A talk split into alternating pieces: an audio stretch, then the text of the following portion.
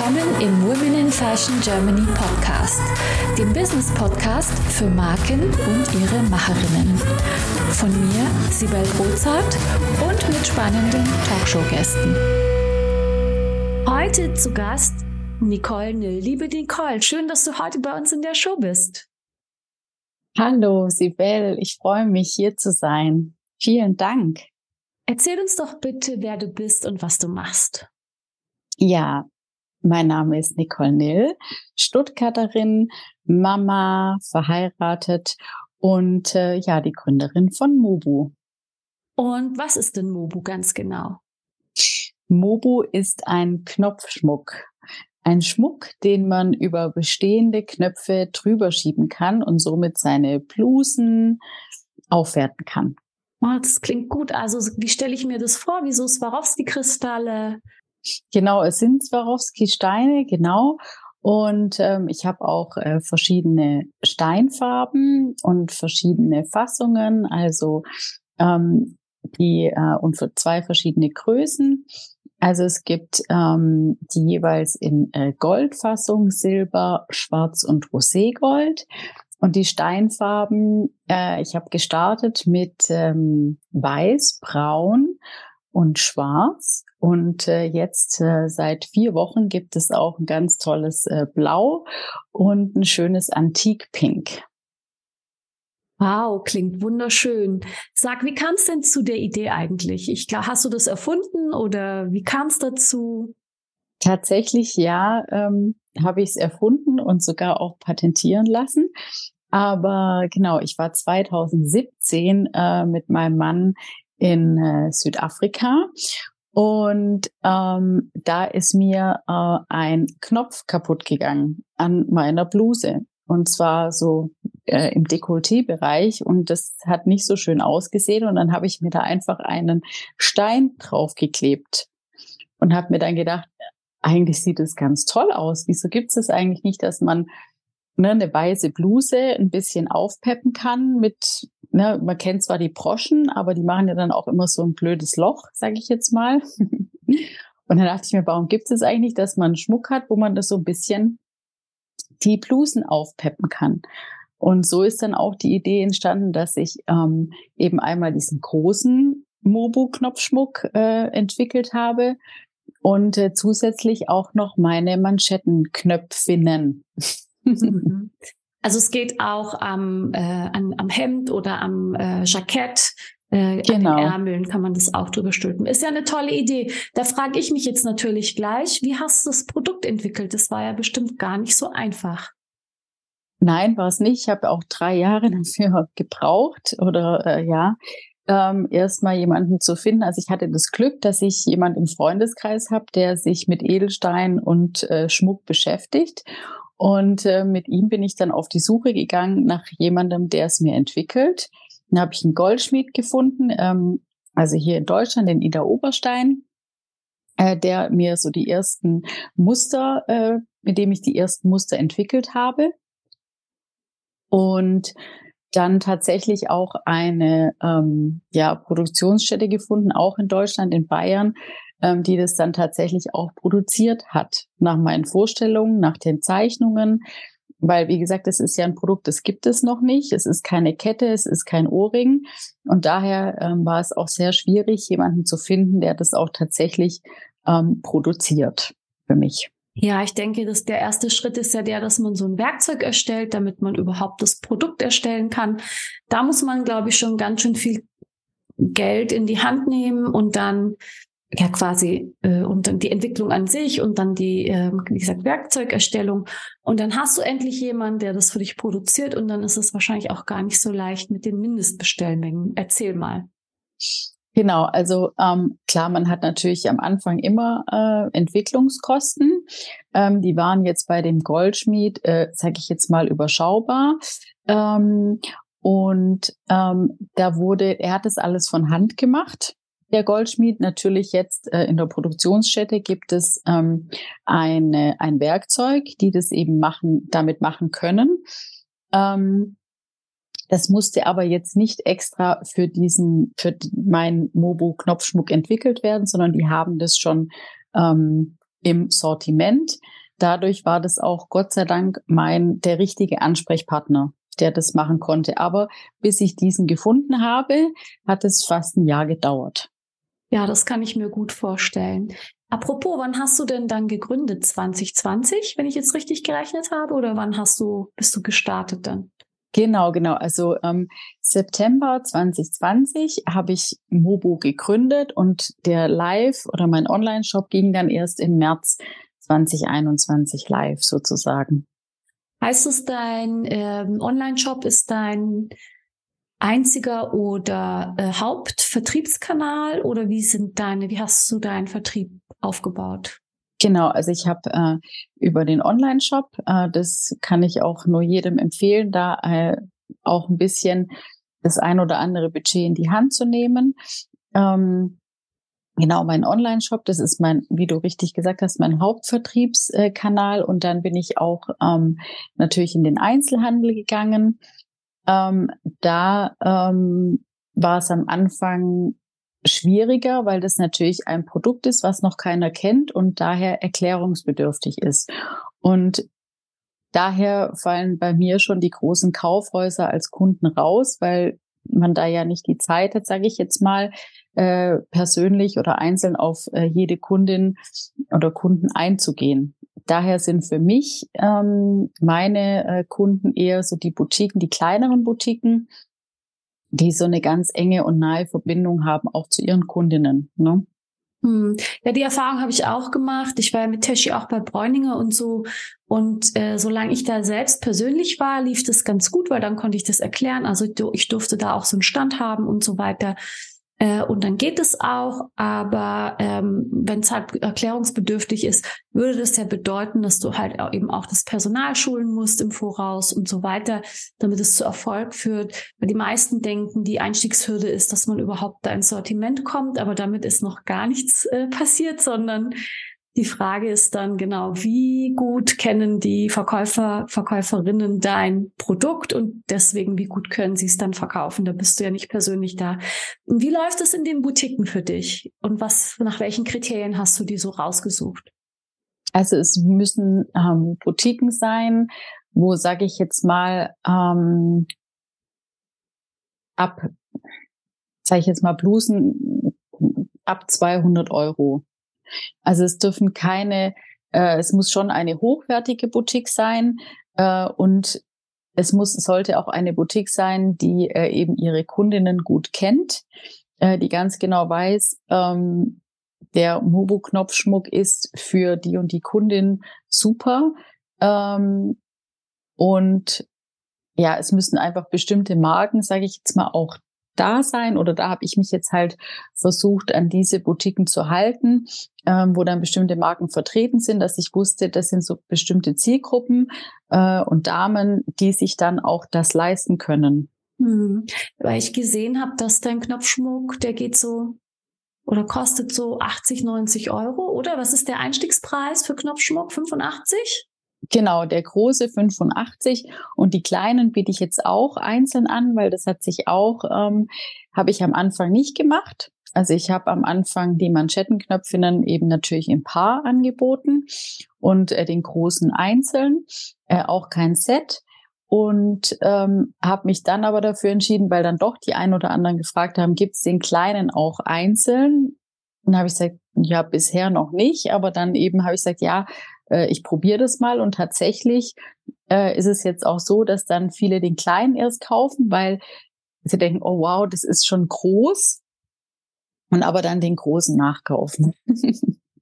Ja, genau. Und wenn eben so ein Knopfschmuck schon eben in dieser Preiskategorie ist, ist ja auch dann logisch, dass dann die Bluse oder das Jackett oder wie auch immer, wo das dann angebracht wird, natürlich auch ähm, um zur Zielgruppe zu passen, natürlich auch einen gewissen, in einem gewissen Preissegment liegt, weil sonst äh, ist es ja nicht die gleiche Zielgruppe, sage ich mal.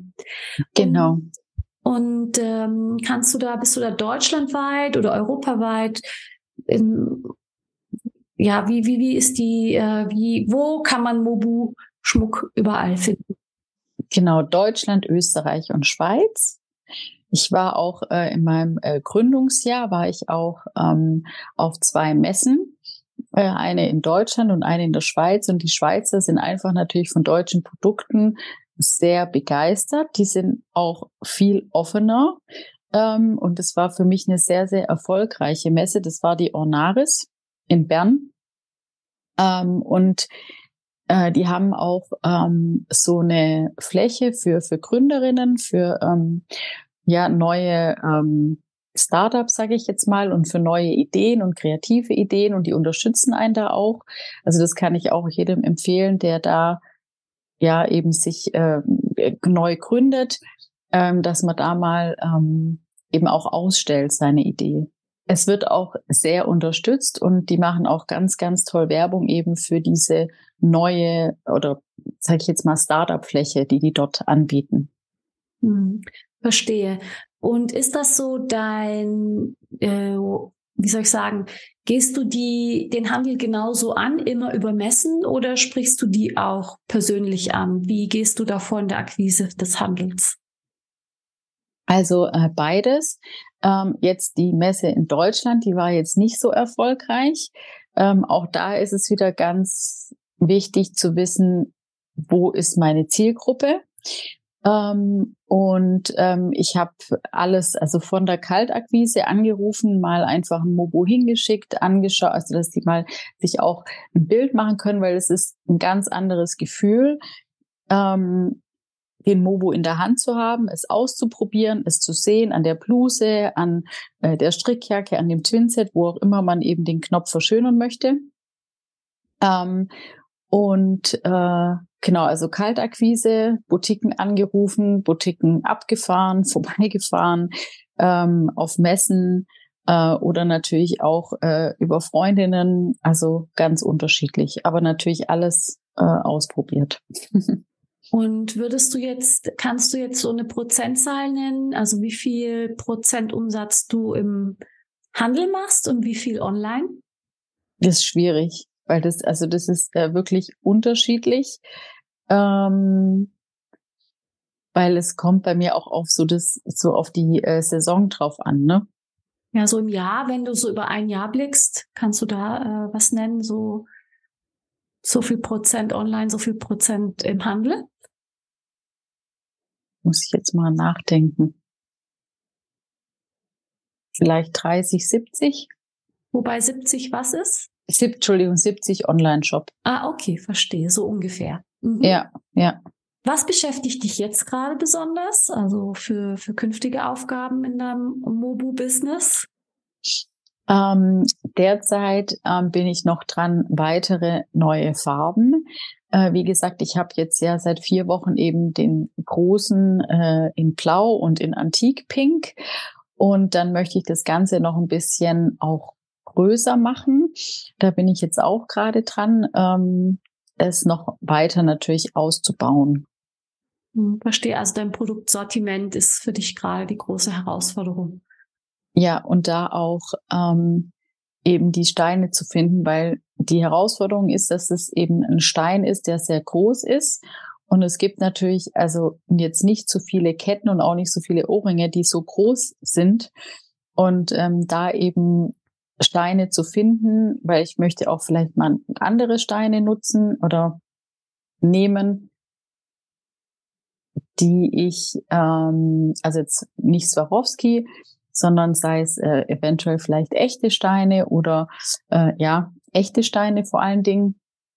Und da ist es eben schwierig und auch natürlich eine Preisfrage, wie man das realisieren kann. Hm. Wie machst du dein, wie machst du dein Marketing?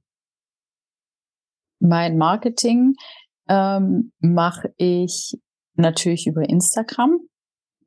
Ähm, ich habe ähm, viele, viele, viele Zeitschriften ähm, angeschrieben ähm, und konnte auch durch einen persönlichen Kontakt ähm, habe ich auch äh, war ich letztes Jahr in der Dezemberausgabe von der Bunten, äh, über das ich mich natürlich mega gefreut habe, weil das auch ein Meilenstein war.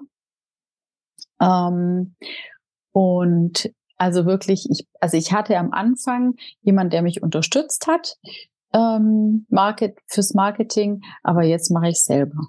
Hm. Hast du Mitarbeiter oder machst du wirklich alles alleine? Ich habe äh, eine Studentin, die mir bei den ein oder anderen Dingen äh, auf Instagram ähm, Social Media hilft, ja. Mhm, verstehe. Okay, ich komme zurück auf dich nochmal, auf deine Person ganz speziell.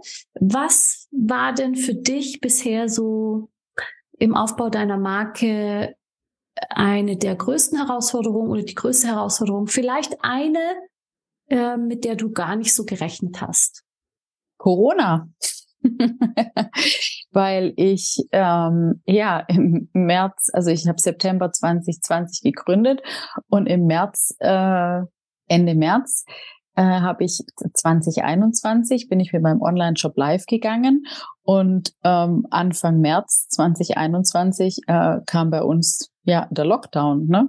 Das heißt, alle, die bisher äh, schön ihren Business-Outfit anhatten, ähm, sind im Homeoffice gewesen und hatten da nicht mehr so viel Business-Outfits an. Und das war meine größte Herausforderung, ähm, da doch den, ja, den, den Fuß in die Tür zu bekommen. Hm, ja, die Herausforderungen haben ganz viele gehabt. Ganz viele haben zufällig da gegründet oder die Gelegenheit genutzt, ähm, da in die Gründung zu gehen. Ja, das hat natürlich mit uns allen was gemacht. Äh, das war gar nicht so leicht, das verstehe ich. Und dann mit einem Produkt, das keiner kennt, ist natürlich auch nochmal ein bisschen schwieriger. Und natürlich auch mit einem Produkt, was ja ähm, also ich meine, die Bluse oder eben das, das, ne, man, man ist nicht mehr ausgegangen, man musste sich nicht mehr auf, also nicht mehr so viel aufhübschen. Und äh, mein Produkt ist natürlich da gedacht, ne, dass eben ähm, auch hier der Nachhaltigkeitsfaktor, ne, dass ich ja die Blusen, die ich im Schrank habe, äh, aufhübschen kann. Ne? Und äh, ja, aber das brauche ich natürlich nicht, wenn ich nicht mehr ausgehe oder keine Businesstermine vor Ort habe. Ne? Ja, ja, klar. Ja, ja, das äh, war bestimmt schwierig. Da musstest du einen langen Atem haben, oder? Genau, also ich musste äh, durchhalten, durchhalten, durchhalten. Und äh, aber es hat sich hat sich gelohnt, ja. Ja, das ist schön zu hören. Apropos gelohnt, was ist denn bisher so mh, hm, einer deiner größten Erfolge und wo du gesagt hast, wow, jetzt habe ich es also wirklich geschafft und jetzt ähm, kann es nur noch bergauf gehen? Also ja, äh, hatte ich vorher schon erwähnt, also tatsächlich wirklich ähm, mein Produkt in der äh, Bunte zu sehen. Das war natürlich schon ähm, ein sehr, sehr äh, großer Erfolg. Und ähm, natürlich auch mein erster ähm, Pop-up äh, beim Bräuninger. Und kannst du sagen, dass du da wirklich so direkt Sales damit generiert hast, auch jetzt mit der, äh, mit der Erscheinung in der bunten? Definitiv, ja. Also das ist einfach die, äh, die Sichtbarkeit ähm, war, war da gegeben. Und ich meine, das war die Dezember-Ausgabe. Äh, das war natürlich für Weihnachten perfekt. Ne? Ja, und Bräuninger äh, Pop-up war auch äh, dann im Dezember und das hat sich natürlich dann sehr äh, toll ergänzt. Hm, sehr, sehr schön. Kommen wir zur letzten Frage, meine liebe Nicole, und die heißt, welchen Tipp kannst du anderen Gründerinnen beim Aufbau ihrer Marke mit auf den Weg geben? Die Zielgruppe analysieren. Also ähm, gerade eben bei mir ähm, ist es eben ganz wichtig zu wissen, ähm, weil es ja schon ein Nischenprodukt ist ähm, und ein neues Produkt ist, was man nicht kennt, äh, da äh, genau seine Zielgruppe zu kennen, diese zu analysieren, ähm, weil das einfach im, im, im Sales äh, auf Instagram ähm, für mich sehr, sehr wichtig war. Hm. Ja, ich glaube, das ist ein ganz wichtiger Tipp, weil genau, wenn du deine Zielgruppe nicht kennst, weißt du auch nicht, wo die unterwegs ist und wie du sie erreichen sollst. Ja, ist ja auch genau. logisch. Sehr schön. Vielen Dank, liebe Nicole, dass du dir die Zeit genommen hast und bei uns im Podcast warst und uns ein bisschen Einblick in dein Mobu-Business gegeben hast. Schön, dass du dabei warst. Vielen Dank. Sehr, sehr gerne. Danke dir.